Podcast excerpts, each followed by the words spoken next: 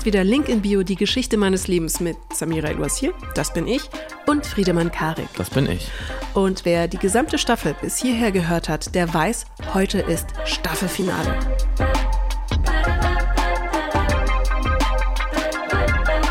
Der Gast dieser Episode bringt nicht nur ein paar sehr, sehr gute Geschichten mit, sondern er ist auch der vielleicht kommerziell erfolgreichste Geschichtenerzähler dieses Landes. Seine Romane verkaufen sich millionenfach. Ich spreche natürlich von Sebastian Fitzek. Und wenn man Sebastian Fitzek sprechen will, dann muss man ein bisschen flexibel sein. Der ist viel beschäftigt. Das heißt, er war aus einem Studio in Berlin zugestaltet, Samira aus einem Studio in München und ich aus einem Studio in Freiburg. Und dann könnt ihr euch vorstellen, musste natürlich, wenn man den Meister der Spannungsliteratur spricht, auch noch etwas sehr Spannendes, Seltsames passieren. Aber das könnt ihr jetzt alles selbst hören. Ganz herzlich willkommen, Sebastian Fitzek. Ja, vielen herzlichen Dank, freue mich sehr. Das Besondere hier bei Lincoln Bio ist, wir ähm, geben mal ein bisschen Verantwortung ab an Sie. Sie dürfen sich jetzt mal selber vorstellen, für die Menschen, die Sie noch nicht kennen. Wer sind Sie, Sebastian Fitzek?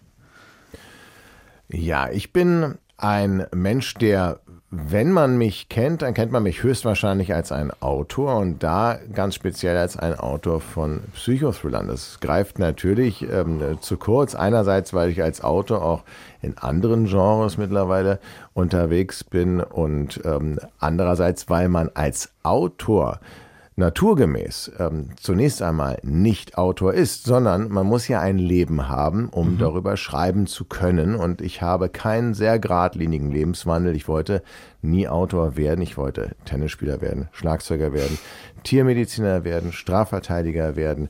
Und gemessen an meinen Lebenszielen ähm, haben einige schon mal gesagt, bist du eigentlich ein Abbrecher, damit in den Augen der Gesellschaft vielleicht sogar ein Versager.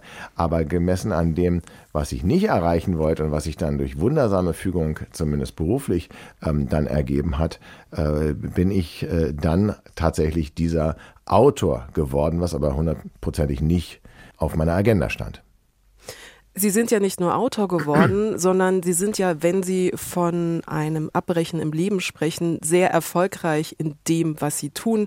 Sie sind der erfolgreichste und produktivste deutsche Autor. Ähm, gerade hat das ZDF eine Auswertung veröffentlicht und dieser Auswertung nach standen Sie tatsächlich 180 Mal in den Top 10 mit 56 Platzierungen am häufigsten auf Platz 1. Dementsprechend ähm, finde ich ihr Understatement und ein bisschen das Underdogige, mit dem sie hier gleich reinstarten, sehr sympathisch, aber auch sehr kokett, muss ich sagen. Also sie sind dann wohl der erfolgreichste Abbrecher, den vermutlich die deutsche Literaturgeschichte hervorgebracht hat.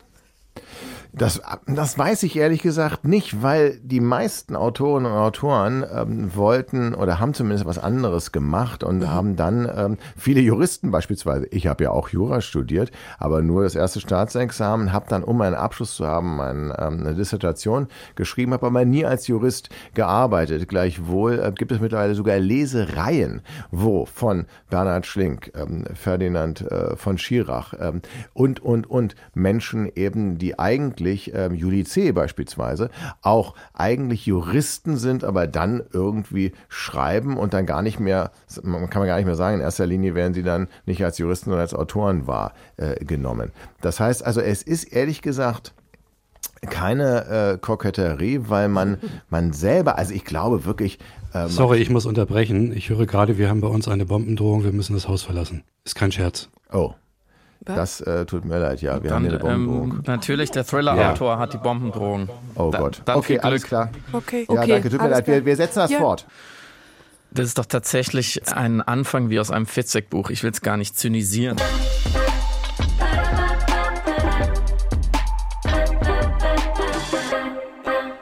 Wir hatten gerade eine kleine Unterbrechung, denn das RTL Audio Center, in welchem Sebastian Fitzek uns zugeschaltet war, ähm, hat eine Bombendrohung erhalten. Wir haben heute den ja. 24. Oktober. Das nur zur Information und wir könnten jetzt natürlich endlos Witze darüber machen, dass ein Interview-Einstieg mit Sebastian ja. Fitzek natürlich mit einer Bombendrohung anfangen muss. Und ich war auch kurz davor zu sagen, hey, vielleicht könnten Sie das ja verwenden. Und dann fiel mir aber ein, in Amok-Spiel ist ja im Grunde genommen die Prämisse ja. gar nicht mal so unähnlich. Aber wir machen keine Witze darüber und wir springen sofort zurück ins Gespräch. Aber vorab, geht's Ihnen gut? Haben Sie gerade Angst? Ja. Nein, ich hatte ehrlich gesagt keine Angst, weil die Gefahr ist ja dann doch sehr unkonkret und, und unspezifisch und es grassiert ja leider gerade. Und ähm, es ist aber wirklich wieder mal äh, der Beweis, also dass man, also das, was wir uns ausdenken, ähm, das gibt's halt leider häufig schon in der Realität und oftmals müssen Thriller-Autoren die Realität sogar abmildern, damit sie geglaubt wird. Also das ist ähm, gerade sind sehr extreme Zeiten. Lassen Sie uns kurz noch zurückkehren zu den ähm, zärtlichen Vorwurf, den ich Ihnen gegenüber gemacht habe, ja. dass ich nämlich ja. äh, Sie als kokett manchmal empfinde, was Sie ähm, mhm. total glaubhaft auch widerlegt haben. Und dennoch ähm, nimmt man in Ihren Gesprächen eine, eine schöne Demut wahr. Und von mir ja. an dieser Stelle die Frage, machen Sie das auch, um nach wie vor ein bisschen liebenswert und ähm, sanft zu sein für Ihre Fans, zu denen Sie ja eine enge Bindung haben? Ja, das, das, das ist eine schwierige Frage, weil das, die Frage ist ja, die zielt ja auf den, den inneren, innersten wahren Kern ab und ähm, ich habe mich immer an das Max Frisch Zitat geklammert, ähm, Erfolg verändert den Menschen nicht, er entlarvt ihn nur und ich habe das sehr früh gelernt, ich habe das schon als Praktikant beim Radio äh, gelernt und dort ähm, ich glaube auch, ähm, ja, also wahrscheinlich wäre ich, wenn ich schon in jungen Jahren so erfolgreich geworden wäre, wäre ich wahrscheinlich anders und abgedreht und abgedriftet und hätte vielleicht auch gesagt, naja, ist ja logisch, halt. ich bin der König und äh, ist doch klar. Also weil ich immer, immer denke, dass jemand, der wahrscheinlich mit 17 oder sogar noch jünger, so wie Justin Bieber damals, äh, Stadien füllt, der, der kann ja gar nicht anders als abdrehen. Ich hatte schon eben das Glück, Demut ähm, zu lernen. Ich mhm. glaube, ja, man muss das lernen. Ähm, und ich habe viel, ich hatte auch viele Mentoren, beispielsweise auch beim Radio, ein Chefredakteur, der hat mich darauf aufmerksam gemacht, guck dir mal an, diese One-Hit-Wonder, die kommen, wie die sich benehmen und dann guck dir äh, die Superstars an, äh, die hier reinkommen und die niemandem mehr was beweisen müssen. Ähm, und das ist wirklich augenfällig gewesen. Und ich habe mir halt geschworen, ähm, sollte ich irgendwann mal das Glück haben, so erfolgreich zu sein, möchte ich eben nicht so werden wie die, die, die jetzt, äh, weiß ich was, sich besser fühlen als andere, ähm, sondern eher ein bisschen mehr in mir selbst ruhen wollen. Mhm. Aber das war ein Erfahrungs- und Erkenntnisprozess. Mhm. Ihre Bücher leben ja vor allem auch davon, dass man nie weiß, was als nächstes passiert. Wollen Sie eigentlich wissen, was wir jetzt in diesem Gespräch mit Ihnen vorhaben oder lassen Sie sich auch im Privaten lieber überraschen?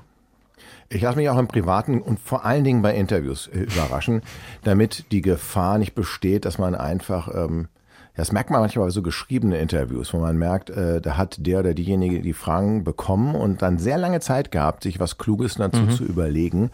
Ähm, das, das, ja, das, das nimmt dem Ganzen so ein bisschen die Spontanität und die Authentizität, finde ich. Oh, schuldig im Sinne der Anklage. Wir haben uns natürlich vorbereitet und ich konnte nicht anders als das Gespräch, zumindest für mich innerlich, wie einen guten Dreiakt dazu strukturieren. Akt 1, der ja, Erfolg. Sie dürfen das ja auch. Akt 1, der Erfolg. Akt 2, die Ethik. Akt 3, das Epos des Sebastian Fitzig. Deswegen, okay. es tut mir furchtbar leid. Sie müssen sehr viel darüber reden, aber wir, wir müssen noch eine Runde drehen. Wir müssen Ihren immensen Erfolg noch mal ein bisschen unter die Lupe legen. Wissen ja. Sie eigentlich aus dem Stand, wie viele Bücher Sie Stand heute verkauft haben? Äh, nein, es gibt da immer Zahlen, die meandern da so zwischen 15 und 16 Millionen mhm. herum und da werden dann aber natürlich auch beispielsweise Hörbücher, E-Books, alles zusammengerechnet und Auflagen. Ähm, also äh, es ist, sind auf jeden Fall sehr, sehr viel und mehr, als ich mir hier hätte erträumen lassen. Aber ich bin nicht derjenige, auch nicht der von Buch zu Buch guckt, hat sich das eine besser verkauft als das andere. Mhm. Sie sind, glaube ich, der einzige Schriftsteller, zumindest der, der mir einfällt, mit einem Tourbus. Sie haben äh, eine ganz breite Merchandising-Palette auf Ihrer Webseite, mhm. zum Beispiel der Kugelschreiber Bluthand äh, zu 2,95 mhm. Euro oder auch die Tassen Mordsdurst und Angstlust. Sie sind auch bekannt für immer wieder sehr kreative Marketingaktionen und ich habe über Sie gelesen, dass Sie wirklich aus tief, tiefstem Herzen daran interessiert sind, was selten ist, wie man genau Bücher verkauft. Also nicht nur, wie man sie schreibt, ja. sondern wie man sie auch verkauft. Fühlen Sie sich eigentlich mindestens 50 Prozent auch als Geschäftsmann? Ähm, also ich, ich fühle mich tatsächlich als ein Geschichtenerzähler und ähm, ich erzähle auf allen Ebenen, die es gibt, Geschichten. Viele Autoren und Autoren beschränken sich auf das, was zwischen den zwei Buchdeckeln mhm. ist und ich nutze eigentlich jede Gelegenheit, sei es in meinem Podcast, ist natürlich auch ein Medium, oder sei es beispielsweise eben auch auf der Bühne, wo ich sehr viele Geschichten erzähle, die mitunter gar nichts mit dem Buch zu tun haben. Mhm.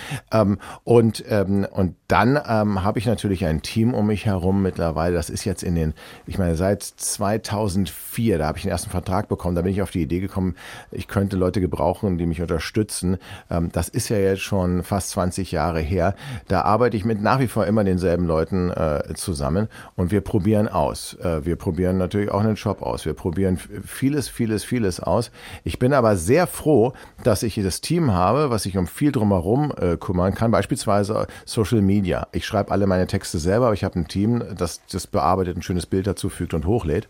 Und ähm, ich kann dann mich aufs Schreiben konzentrieren, weil tatsächlich alles steht und fällt für mich mit dem Buch. Mhm. Ähm, gleichwohl, gleichwohl ist es unserer heutigen völlig überkommunizierten Welt äh, nicht mehr ausreichend, nur ein gutes Buch zu schreiben, äh, das, ähm, sondern, sondern es, es, es gehört eben äh, noch einiges mehr dazu und, und, und dem stelle ich mich auch. Und da hilft mir meine Neugier, dass ich natürlich ein großes Interesse daran habe. Wie läuft der Vertrieb? Wie läuft der äh, Verlag? Wie, ähm, wie arbeiten äh, die eigentlich? Ähm, das ehrlich gesagt finde ich aber auch, äh, das habe ich auch lernen müssen, ähm, eine gewisse Form des Respekts, denn es sind ähm, meistens Menschen für einen tätig. Stichwort Vertrieb, das sind Leute, die kennt man gar nicht als Autor, die tragen die Bücher in die Buchhandlungen, mhm. die, die, die empfehlen Buchhändlerinnen und Buchhändlern, ach, guck mal, lies doch mal das. Äh, das habe ich gelernt, als ich von der Vertreterin von damals Harry Potter, die mit der dritten Auflage losgezogen ist und gesagt hat, Mensch, kauf doch nicht nur ein, nehmt doch vielleicht mal zwei Bücher von J.K. Rowling. Ähm, mhm. das war schon die, der, der, der dritte Band und, ähm, und, und dann ging es auf einmal los. Und diese Leute, die für einen wirklich, also ja, Botschafter sind, die kennt man häufig überhaupt gar nicht. Und da habe ich gesagt, nee, die muss ich kennen. Ich muss alle im Verlag kennenlernen, damit ich, äh, damit ich überhaupt weiß, wer alles im Hintergrund für mich arbeitet. Mhm. Das heißt, Sie definieren sich selbst als Geschichtenerzähler und die ganzen ja. Business-Aspekte sind quasi part of the fun aus ihrer Neugierde heraus, weil sie das interessiert, wie die Dinge auch passieren um sie herum und auch aus Dankbarkeit den Leuten gegenüber, die das Ganze überhaupt möglich machen. Ja, ich kann das nochmal ganz konkretisieren, ja. ja. weil natürlich, natürlich ist, ist die, die Buchindustrie, die, die stellt sich ja auch immer sehr gerne selbst als so ein bisschen verschlafen dar. Das ist sie aber gar nicht. Die größte Medienindustrie hat einen größeren Umsatz, ich glaube es sind 9,4 Milliarden im Jahr, mhm. ähm, den größten Umsatz, äh, mehr als Musik, Video und Gaming zusammen genommen. Ähm, das ist schon äh, wahnsinnig erstaunlich und das diese, da, da, hängt halt natürlich wirklich eine große Maschinerie äh, dran, die ich, die, die ich einfach auch gerne, gerne kennenlernen will. Mhm, mhm, das leuchtet mir absolut ein. Jetzt ist es so, dass all diese operationalen Aspekte und ähm, drumherum um das Schreiben ähm, oder Social Media und das Verkaufen, mhm. der Vertrieb, das wird natürlich dankenswerterweise von kompetenten Leuten um sie herum übernommen. Genau. Und sie sind auch ökonomisch, nehme ich mal an, das ist eine vage Vermutung bei vielleicht so um die 16 Millionen verkauften Büchern, abgesichert. Das heißt, sie können mhm. sich jetzt 100 Prozent auf das Geschichtenerzählen konzentrieren. Was ja. ist jetzt Ihr Ziel im Rahmen Ihres Geschichtenerzählens?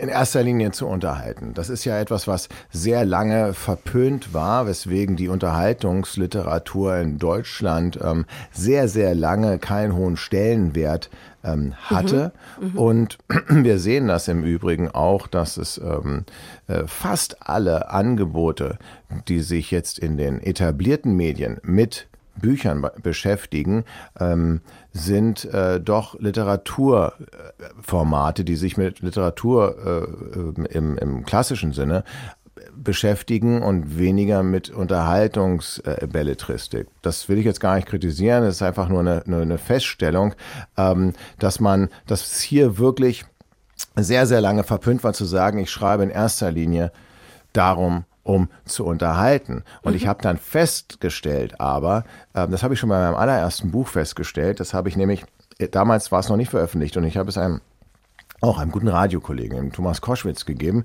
äh, mit dem ich befreundet bin. Und der hat es in so einem, so einem Aktendeckel, äh, zwischen zwei Aktendeckeln gelesen und meinte dann, sag mal, das ist doch genau das, was uns damals mit einem guten Freund passiert ist, der an einer psychischen Erkrankung litt. Und da ist es mir dann tatsächlich erst aufgefallen, dass mein Unterbewusstsein hier etwas verarbeitet hat. Mhm. Ähm, und, ähm, und mitunter, ich spreche viele, viele Themen an, die mich vor allen Dingen als Familienvater bewegen, aber nie, dass ich jetzt mich hinsetze und sage, so, jetzt muss man häusliche Gewalt zum Thema machen. Jetzt müsstest du Misshandlung zum Thema machen oder jetzt müsstest du, wie beispielsweise mein neues Buch, die Einladung, ähm, über die, das schwierige Thema der Identitätsfindung im Zeitalter der neuen Medien.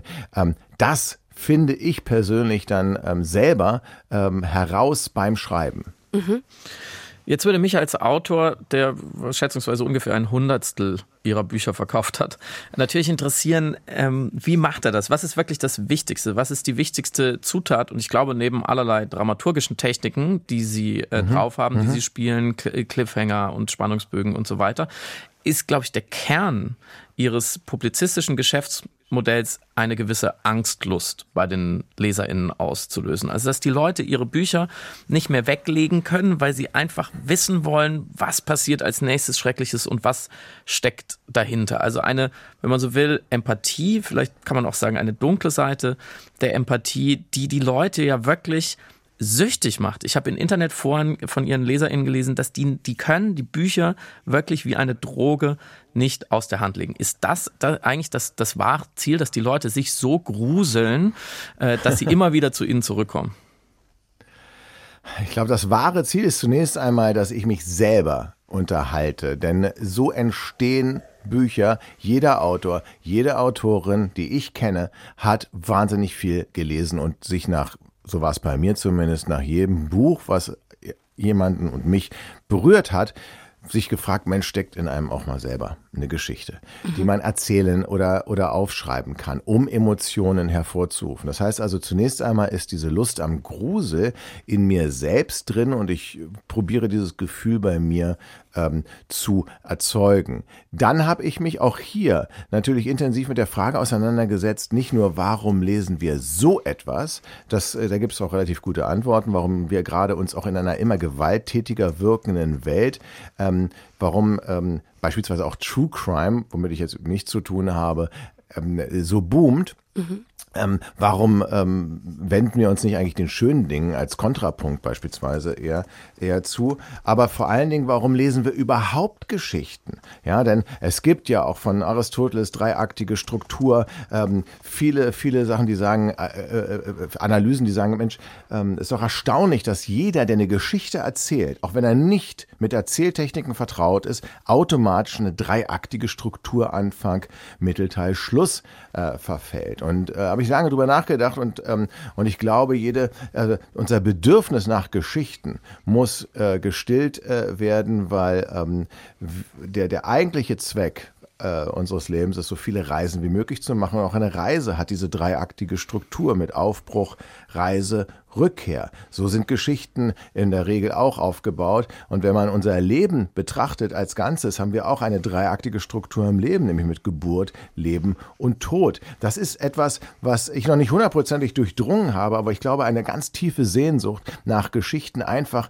in der DNA und der, der gesamten Menschheit ähm, äh, ist, ähm, weil wir als Ziel haben, so viele Reisen im übertragenen Sinne wie möglich zu machen. Und Bücher geben uns eben und Geschichten geben uns die Möglichkeiten zu verreisen, ohne uns überhaupt vom Platz wegzubewegen. Mhm, absolut. Also Sie beherrschen natürlich Ihr Handwerk sehr, sehr gut in dem Bereich, dass Sie einerseits unsere ein bisschen morbide Neugier ähm, äh, die Teil unserer Psychologie ist, insofern auch gut bearbeiten mithilfe ihres Unterhaltungsskalpells, würde ich es mal nennen, und mhm, mithilfe mhm. der Bearbeitung ihrer eigenen Ängste, weil wir natürlich äh, rein psychologisch, neurologisch, kognitiv sehr anfällig sind für alle Geschichten, die uns einen Einbruch einer Störung in unsere friedliche Gegenwart ja. offenbaren.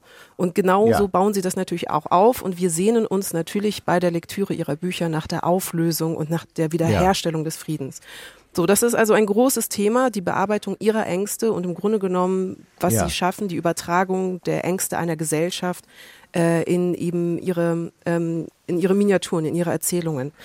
Hm, meine Frage an Sie in Bezug auf Ihre Ängste. Wenn Sie die Ängste einer Mehrheitsgesellschaft beispielsweise hier reproduzieren und mithilfe Ihrer Ängste bearbeiten und äh, auch mit fiktionaler Gewalt darstellen und präsentieren, Wie manipulativ fühlen Sie sich in dem Moment, wenn Sie genau wissen, dass Sie natürlich hier die richtigen Strukturen des Erzählens benutzen, um die Leute an der, äh, an der Stange zu halten mit der Spannung und gleichzeitig eben diese Gewalt dafür natürlich dann auch reprodu reproduzieren und abbilden müssen?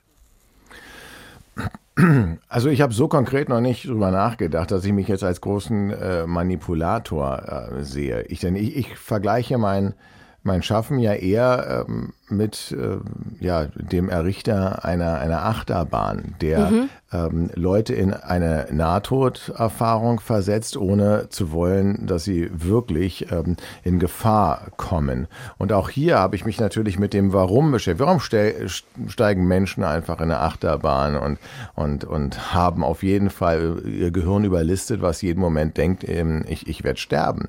Ähm, und äh, ich bin dann irgendwann zu dem Ergebnis gekommen, dass also also die, die meisten, die von draußen auf Kriminal- und Spannungsliteratur gucken, ähm, nehmen das, was am augenfälligsten ist, nämlich die Gewalt. Mhm. Ähm, tatsächlich aber handelt jeder gute Thriller, den ich kenne, in erster Linie vom Leben und nicht vom Tod. Und mir ist es nochmal ganz deutlich geworden bei diesem Real-Life-Thriller, den wir alle durchlebt haben, nämlich Corona. Das ist die, das typische Ausgangssetting, leider keines fiktionalen Thrillers, aber es ist das typische Ausgangssetting eines Thrillers, in dem nämlich Otto Normalverbraucher, Otto Normalverbraucherin in ein kaltes Wasser geworfen wird. Jemand, der nicht darauf trainiert ist, mit Gewalt umzugehen, muss auf einmal mit einer Situation umgehen, ähm, die ihn völlig überfordert. Und so war es. Es kommt quasi ein tödliches Virus ähm, auf uns zu. Wir alle die wir jetzt noch nicht uns als Hobby-Virologen haben über YouTube ausbilden lassen, wussten überhaupt nicht, was wir machen sollen. Wir waren alle davon betroffen.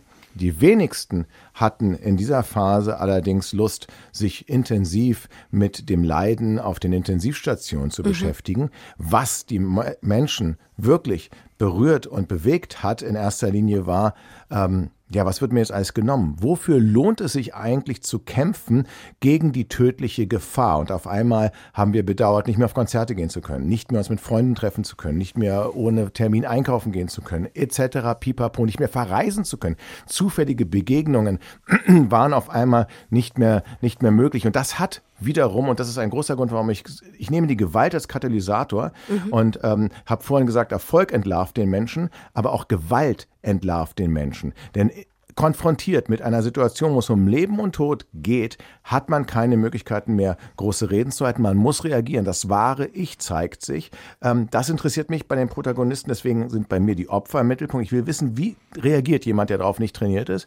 Ähm, und dann geht es tatsächlich ähm, immer um die Frage, Wofür kämpfe ich eigentlich? Beispielsweise für die Familie. Welche, äh, äh, welche Werte? Und dann schließt sich der Kreis. Deswegen sind wir bei der Achterbahn, ist ja biologisch nachgewiesen, wenn wir da aussteigen, werden Endorphine freigesetzt. Wir haben die Möglichkeit auf einmal, unsere ganzen Emotionen funktionieren klarer. Wir, wir, wir sehen, hören, riechen, schmecken, fühlen für einen kurzen Zeitpunkt besser.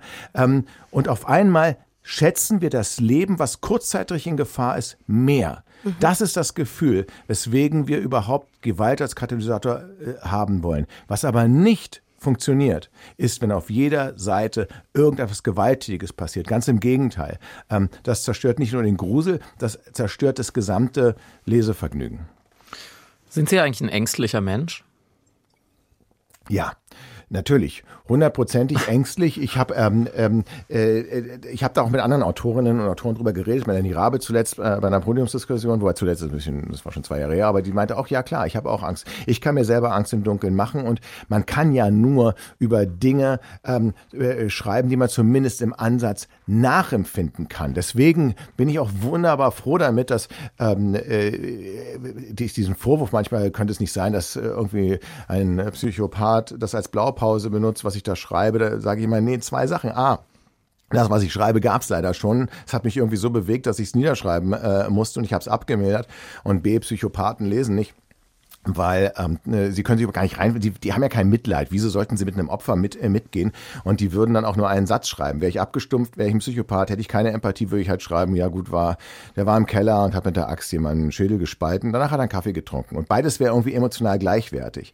Also ja, ich muss Ängste haben, ich muss es nachvollziehen können, ich muss Ängste auch natürlich potenzieren können, ähm, um darüber interessant schreiben zu können. Das ist vielleicht eine fiese Frage, aber es interessiert mich wirklich. Was fällt mhm. Ihnen leichter, sich in die Opfer oder in die Täter hineinzuversetzen? Äh, leider in die Opfer. Denn leider sage ich, dass ich überhaupt keine Probleme habe, ähm, beispielsweise zum Missbrauch, Misshandlung, häusliche Gewalt, alles, was eigentlich mal so Tabuthemen in der Literatur waren, ähm, Opfer zu finden und das sogar im engsten Bekanntenkreis.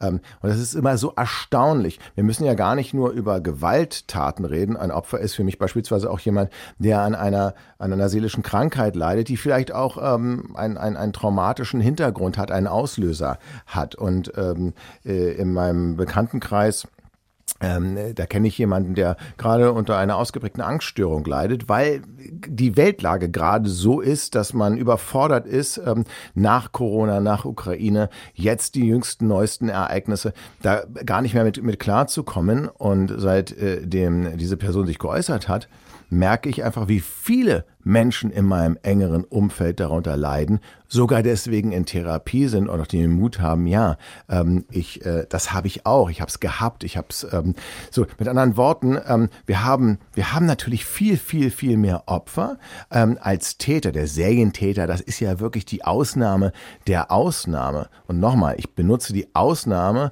nur ähm, äh, als Impulsgeber, als Katalysator für die Geschichte. Ähm, bin dann aber ähm, äh, bei den Opfern und da fällt es mir leider leichter, äh, mit denen zu reden, die zu finden.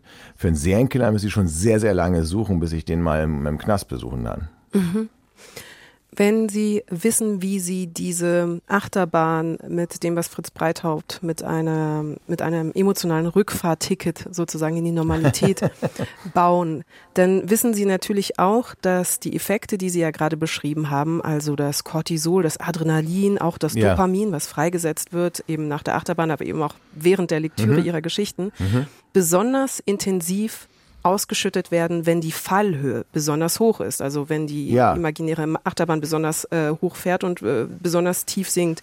Das bedeutet, damit sie diese strukturelle Fallhöhe hinbekommen, müssen natürlich die Opfer immer besonders vulnerabel sein und die Täter besonders äh, nicht dämonisch, aber schon äh, besonders antagonistisch auf jeden Fall aufgebaut werden. Wie gehen Sie mit dem Vorwurf um, dass aus dieser Strukturlogik heraus natürlich Ihre Opfer ziemlich häufig Kinder und ziemlich häufig Frauen in Anführungszeichen sein müssen, damit eben die Wirksamkeit ihrer Erzählung besonders optimiert wird? Das ist ein erstmal ein kluger Vorwurf, weil ich so gar nicht drüber nachgedacht habe.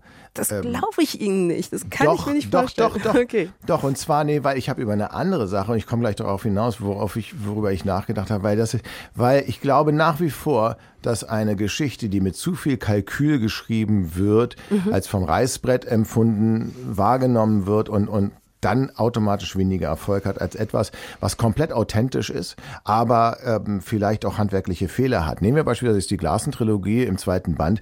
Dann geht Lisbeth Salander, glaube ich, über vier Seiten bei Ikea einkaufen und es wird eigentlich ohne jede Logik ähm, jedes, jedes Billigregal aufgezählt. Ähm, das wäre normalerweise im Lektor zum Opfer gefallen, wenn man gesagt hätte, das wird jetzt unser Spitzentitel und das nach handwerklichen Regeln ergibt das keinen Sinn. Aber, aber Stieg Larsson hat eine Figur erfunden, die so spannend interessant ist, dass wir selbst uns die Einkaufsliste von Ikea vorlesen lassen wollen. Ähm, also ist es, ist es drin geblieben. Ähm, zu viel Kalkül, also wenn ich so rangehen würde an meine G äh, Geschichten, deswegen ähm, gibt es immer eine Draufsicht von anderen, die mir dann die Augen öffnen. Ich gehe aber, ich gehe erstmal anders ran. Ähm, zunächst einmal gehe ich davon an, dass die Welt eine unglaubliche Diskrepanz haben muss. Nicht die Person, aber die Welten. Ähm, äh, da gibt es eine handwerkliche Faustregel. Je größer die Diskrepanz zwischen der gewohnten Welt, aus der der Held oder die Heldin aufbricht, ähm, zu der neuen Welt ist, ähm, je größer die Diskrepanz, umso interessanter ist die Geschichte. Mhm. Und dann können wir beispielsweise mal Harry Potter bemühen. Was ist das für eine Diskrepanz? Da wohnt ein kleiner Junge mit einer Narbe auf der Stirn unter einer Treppe und er darf dann auf einmal, ist uns wieder eine Reise mit dem Zug von Gleis 9 3 Viertel Richtung Hogwarts auf. Mhm. Also diese beiden Welten miteinander zu vergleichen, das ist das, was die Fallhöhe ähm, äh, äh, tatsächlich ähm, erfüllt.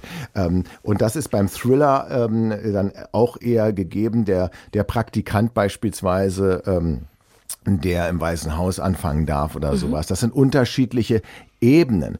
Ähm, für mich müssen ähm, Täter beispielsweise auch ähm, eher nachvollziehbar sein. Das ist übrigens unrealistisch. Ne? Sehr häufig ist Gewalt, wenn man sich Kriminalisten unterhält, ähm, stumpf, stupide und ohne erkennbar nachvollziehbarer Motiv, zumindest stehen Anlass und, Ur äh, und Wirkung überhaupt in gar keiner Relation. Aber ich möchte verstehen, warum jemand so handelt. Ähm, und damit, deswegen setze ich mich auch sehr stark mit der Motivation der, der Täter äh, auseinander. Und letztlich aber, wenn der Vorwurf, und da muss ich ja wirklich nochmal drüber nachdenken, wenn das, wenn das voraussetzt, dass am Ende, das stimmt ja, dass sehr häufig Frauen und Kinder mir ähm, äh, Opfer sind. Aber da muss ich ganz ehrlich sagen, das ist leider eher nicht dem Handwerk geschuldet, dass ich sage, mhm. das muss so sein, sondern es ist dem geschuldet, dass tatsächlich statistisch gesehen einfach viel mehr Frauen und Kinder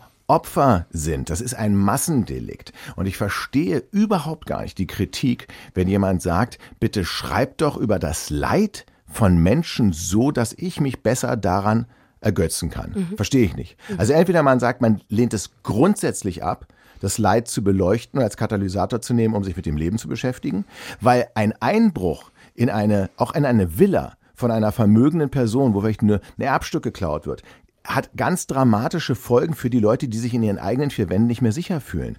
Und ich weiß nicht, warum das leichter zu konsumieren sein soll als die Entführung beispielsweise eines Kindes. Da wird Leid gegen Leid aufgewogen. Ich kann nur sagen, ich schreibe über das, was relevant ist. Und dieser Einbruch in einer Millionärsvilla äh, im Hamburger Vorort oder sowas ist schlimm, für mich aber als Familienvater überhaupt nicht relevant. 300.000 Kinder werden jedes Jahr misshandelt. Ähm, äh, es ist, glaube ich, jeden dritten Tag äh, stirbt eine Frau, die von ihrem Partner äh, getötet wird. Jeden Tag versucht ein Partner, seine Frau zu töten. Warum soll ich nicht darüber schreiben? über Massendelikte, über die, also das, da, da muss ich ganz ehrlich sagen, ähm, ich kann diesen Vorwurf ähm, überhaupt nicht äh, verstehen. Und ich finde, mhm. es sagt sehr viel über die Leute aus, die diesen Vorwurf haben.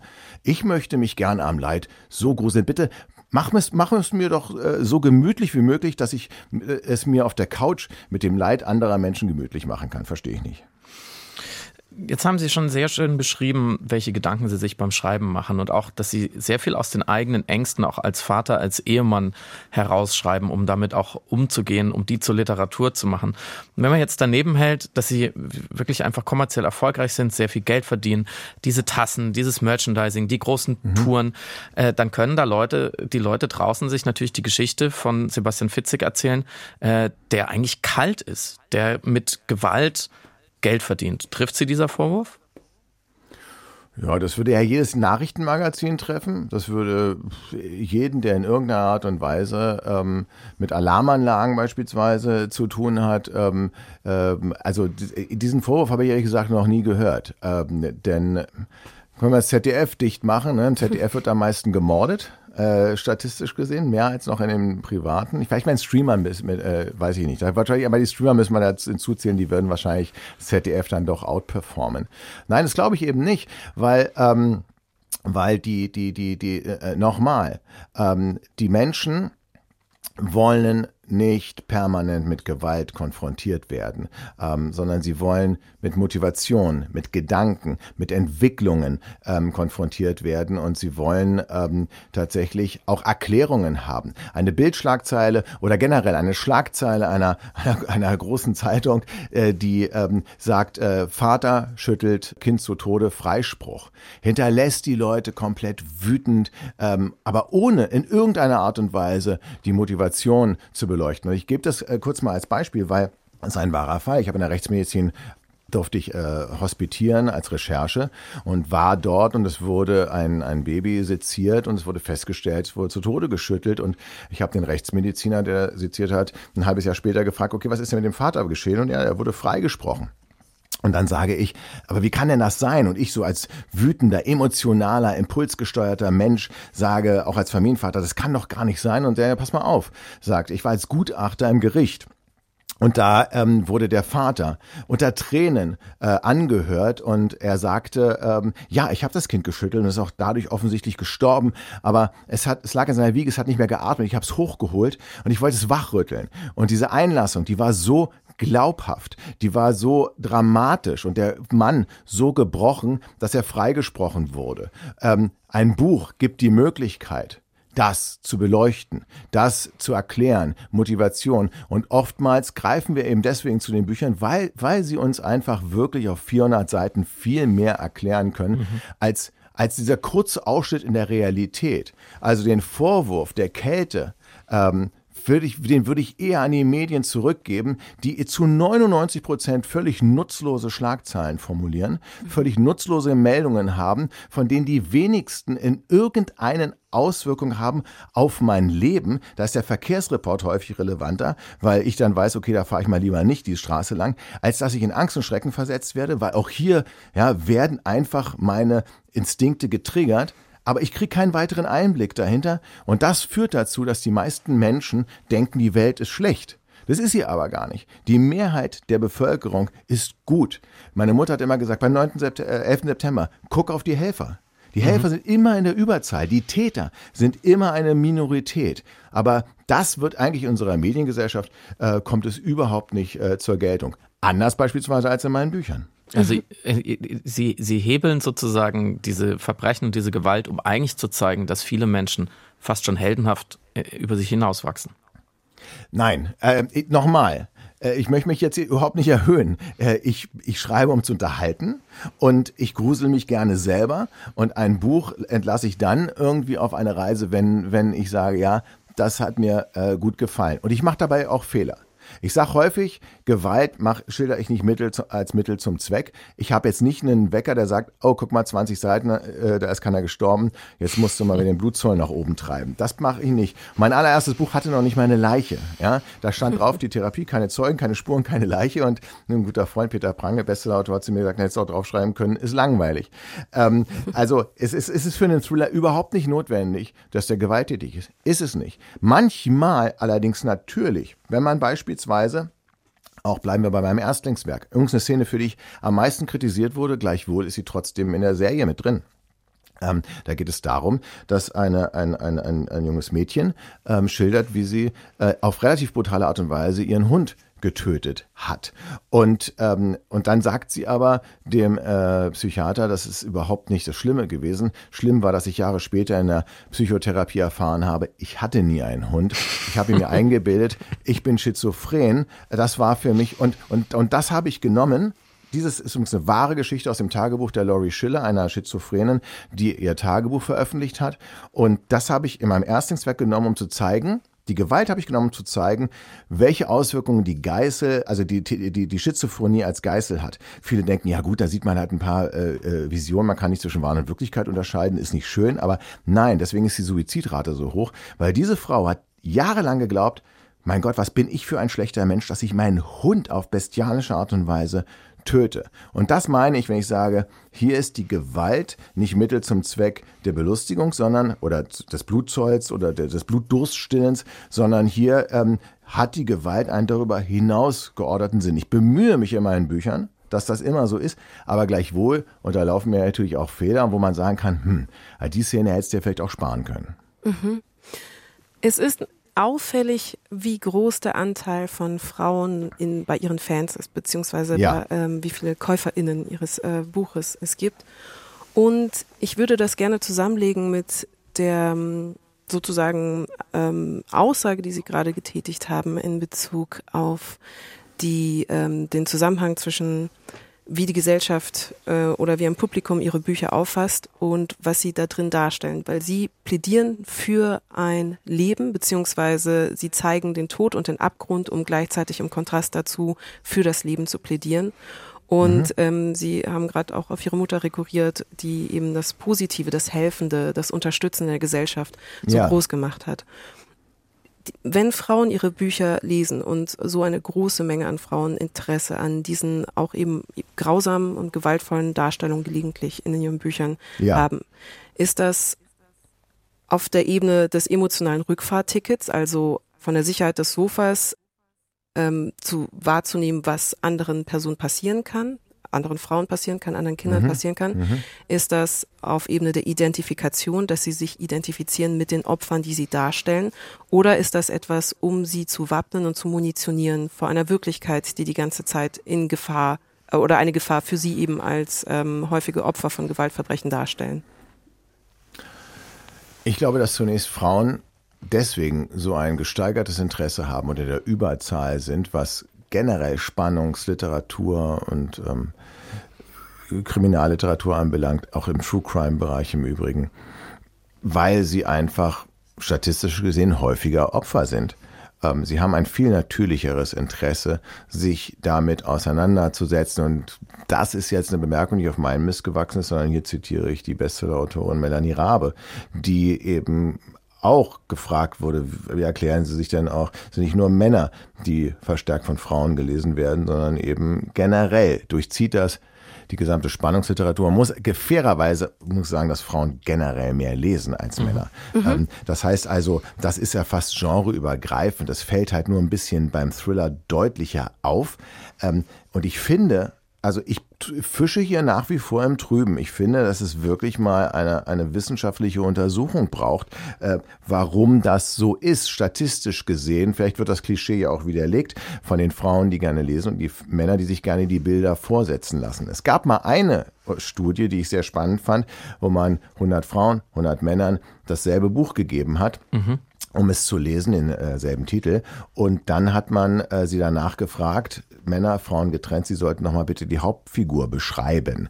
Und während äh, die Männer sich wirklich sklavisch an die Beschreibung des Autors gehalten haben und dann gesagt haben, gut, der war vielleicht 1,80 groß und hatte schütteres Haar und äh, war unsportlich, ähm, bei den Frauen ähm, war das nur eine lose Regieanweisung. Die konnten mhm. groß, dick, dünn, schlank, sportlich, unsportlich sein. Es hatte, es gab kaum einen gemeinsamen Nenner. Jeder oder jede in dem Fall hatte sich das eigene Bild gemacht. Das heißt also, die Fantasie und die Wahrnehmung von, von Frauen ist höchstwahrscheinlich statistisch gesehen eine ganz, ganz andere. Aber ich, ich finde wirklich, also, dass, dass das ist eine, eine Untersuchung wert. Ähm, mhm ähm, Im Übrigen, ja, das, das, das gilt auch nicht nur für, für Spannungsliteratur. Generell, ähm, der absolut neueste Trend ist ja dieses Young Adult, New Romance, ähm, wo es, ähm, da gibt es die Vokabel spicy äh, für, man könnte auch mhm. sagen pornografisch, aber man sagt lieber spicy, ähm,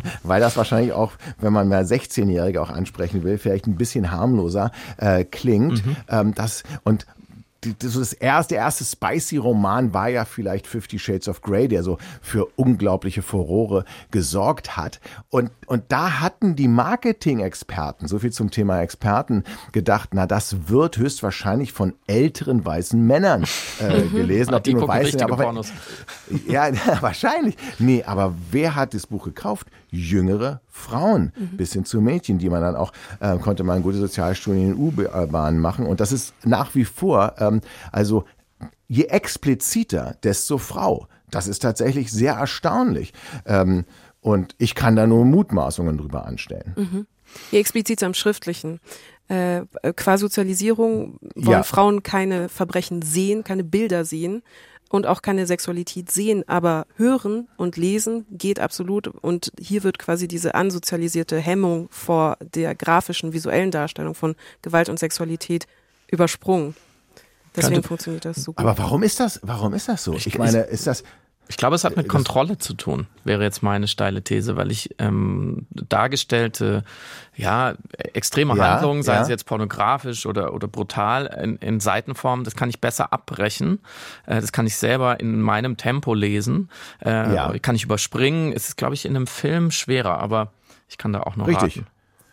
Vielleicht Richtig, ist es das. Aber, das müsste man wirklich mal analysieren. Ist das ein, also es klingt jetzt so, ist es jetzt ein Negativum, dass ähm, Frauen sich äh, dem eher zuwandern? Das klingt so ein bisschen, sie sind so konditioniert, das doch eher so ein bisschen heimlich zu tun, als, als man kann ja auch beim Filmeschauen eher beobachtet werden. Ähm, aber, oder zumindest kriegt man mit, was man sich da gerade anschaut. Äh, oder, oder ist das positiv, dass, dass, dass Frauen sich keine fremden Bilder vorsetzen lassen wollen, sondern sich lieber die eigenen, dieses berühmte Kopfkino machen? Die äh, Schamhaftigkeit ist natürlich ansozialisiert, aber Ja. eine Empathie, die ähm, sozusagen vor visueller, grafischer Gewalt äh, nicht so abgestumpft sein kann, ähm, Ja. ist äh, auch ein Aspekt eben ähm, der weiblichen Perspektive. Deswegen vermutlich eine Mischung aus verschiedenen Aspekten. Es ist auf Genau. jeden Fall gut für Sie, Herr Fitzig, und damit biegen wir langsam aber sicher ein in den dritten, In den dritten, dritten und letzten Akt dieses Ja, ja. Gespräches. Ähm, für diese vielen, vielen weiblichen, aber auch natürlich männlichen Fans sind Sie ja ein Held. Die Leute ähm, sind Ihnen unheimlich treu. Ähm, ich habe es vorhin schon angedeutet, ich habe ein Forum gefunden, interessanterweise glaube ich aus dem Jahr 2007, wo Sie selber noch mit den Fans eben über Ihre Bücher diskutiert haben. Also das ist Ja. auch eine Gegenliebe. Sie kümmern sich da auch enorm darum. Für die sind sie ein Held. Für den deutschen Kulturbetrieb kann man, glaube ich, sagen, in Teilen sind sie eher ein Anti-Held. Dennis Scheck hat mal eines ihrer Bücher als Kloake bezeichnet. Wie sehen Sie sich denn selber? Also wo auf der Heldenreise Ihres Lebens äh, befinden Sie sich? Was äh, sind noch die Drachen, die Sie noch erschlagen müssen? Oder sagen Sie jetzt nach, sagen wir, ungefähr 60 Millionen Büchern, ach, ich, ich habe eigentlich alles erreicht? 16 hoffentlich nur. 60, äh, da müsste ich mal Hab ich Agenten 60 anrufen, gesagt? Jetzt Was, ich ja, was er da unterschlagen hat. Einigen wir uns auf 15.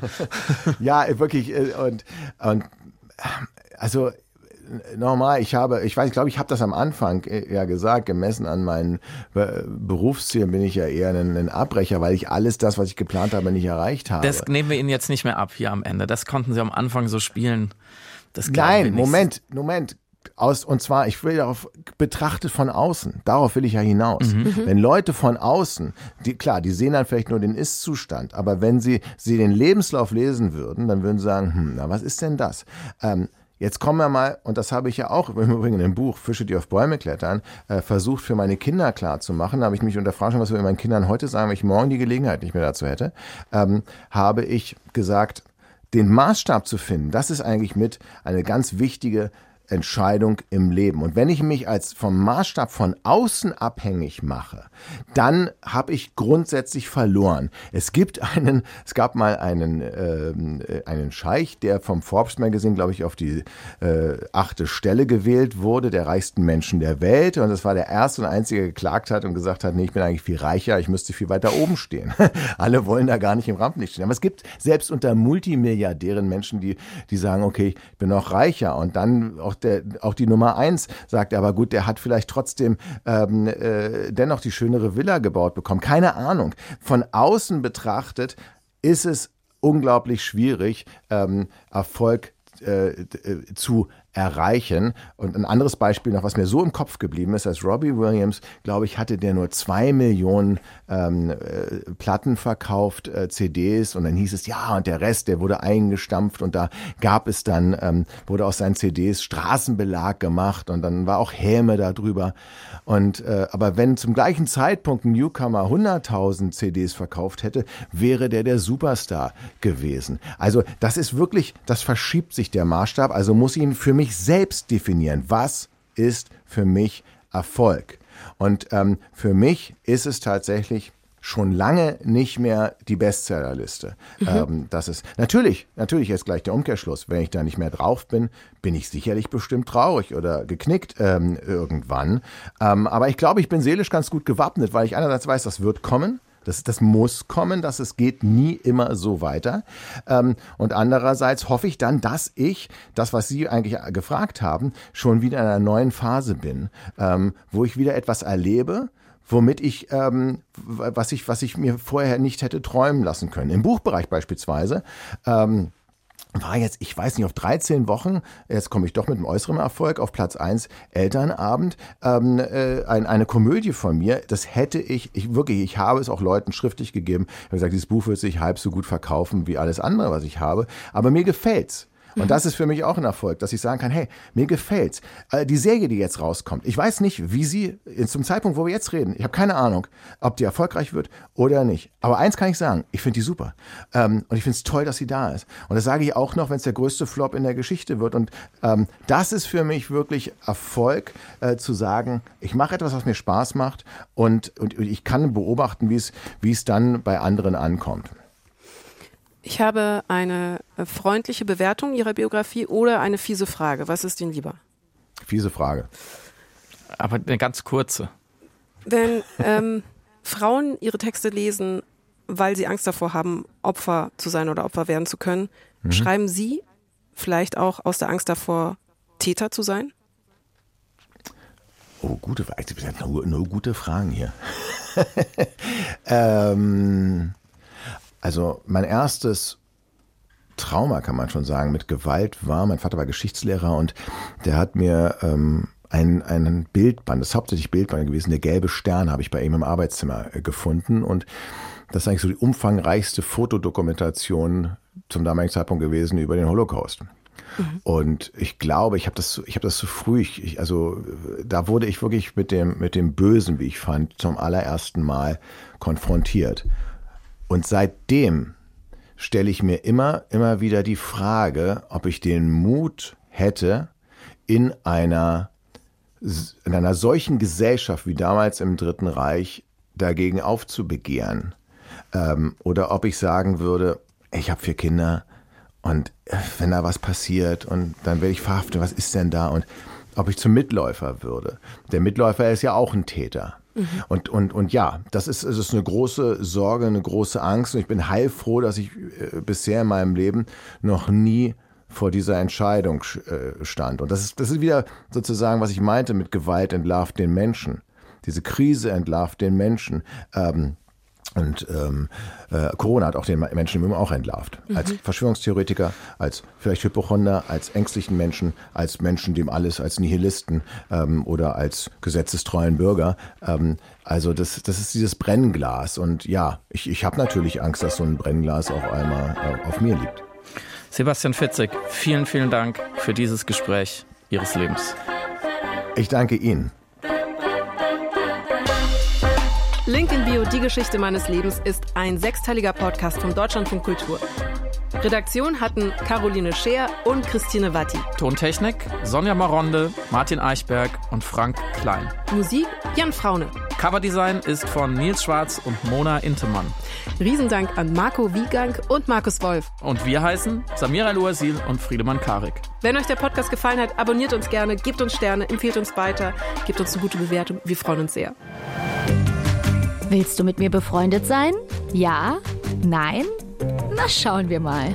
Das ist 1 plus 1, Freundschaft auf Zeit, ein Podcast von SWR 3. Hier treffen sich einmal pro Woche zwei ziemlich bekannte Menschen und versuchen für einen Monat beste Freundinnen zu werden. Mal sind die zwei sich super ähnlich, mal haben sie so rein gar nichts miteinander am Hut. Mal liegen sie sich in den Armen, mal können sie sich nicht mehr hören. Es wird gelabert, diskutiert, gespielt und vielleicht auch mal gestritten, wie man neue Freundinnen ebenso richtig kennenlernt. Und nach einem Monat entscheidet sich's dann. Nummerntausch oder auf Nimmerwiedersehen? Wird's eine Freundschaft fürs Leben oder war es doch nur eine auf Zeit? Und bei uns im Podcast, da kommt dann schon das nächste Duo. 1 plus 1, Freundschaft auf Zeit ist ein Podcast von SWR 3. Produktion mit Vergnügen.